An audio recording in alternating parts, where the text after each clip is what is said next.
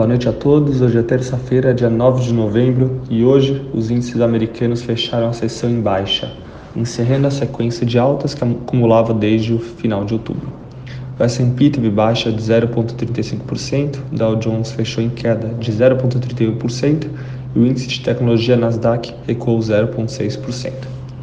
Os investidores digeriram os dados de inflação produtora, PPI, de outubro o índice de preços avançou 0,6% no mês, em linha com o esperado, sendo superior ao avanço de 0,5% registrado em setembro.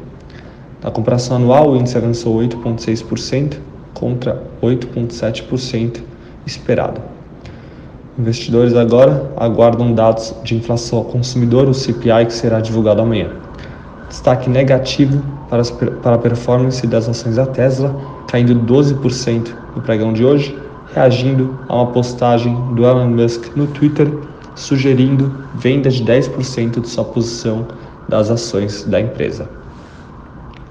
Na contramão dos resultados dos índices é, dos mercados americanos, no Brasil, o índice Bovespa encerrou o dia em alta de 0,72% aos 105.535 pontos e com giro financeiro de 20,6 bilhões de reais.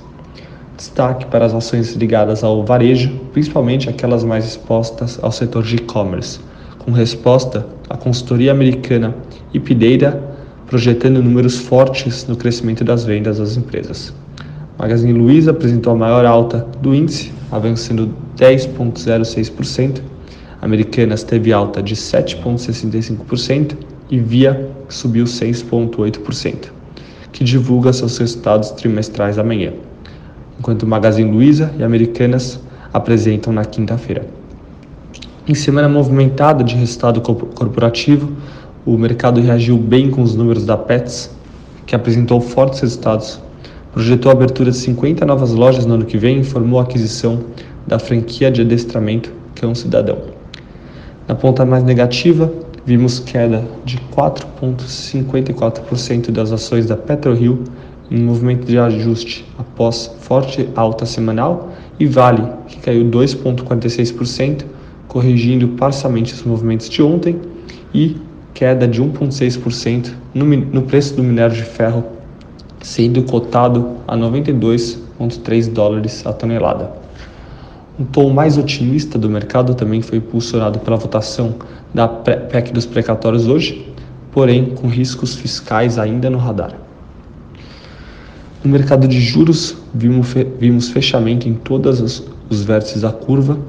DI para janeiro 23 caiu 11 pontos bases para 12,14%. Para janeiro 25 recuou 25 pontos para 11,88%. E para 2027 teve queda de 23 bases a 11,75%.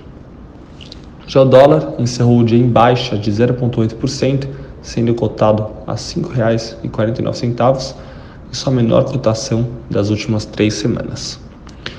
O dia foi de queda das taxas de juros de 10 anos americanas, recuando para 1,44%, e do índice DXY, índice que mede a performance da moeda americana em relação a uma cesta de moedas de mercados desenvolvidos, caindo 0,1%. A curva americana foi influenciada por falas membro, eh, de membros do Fed, James Bullard, de que o foco do banco está na redução no programa de compra de ativos ao invés de aumento das taxas de juros.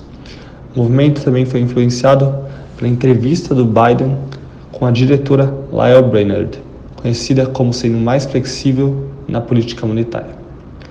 Lembrando que o mandato do atual presidente Jerome Powell encerra em fevereiro. Por fim, o IFIX encerrou em baixa de 0,5% em 2.627 pontos. Por hoje essas foram as notícias e até amanhã.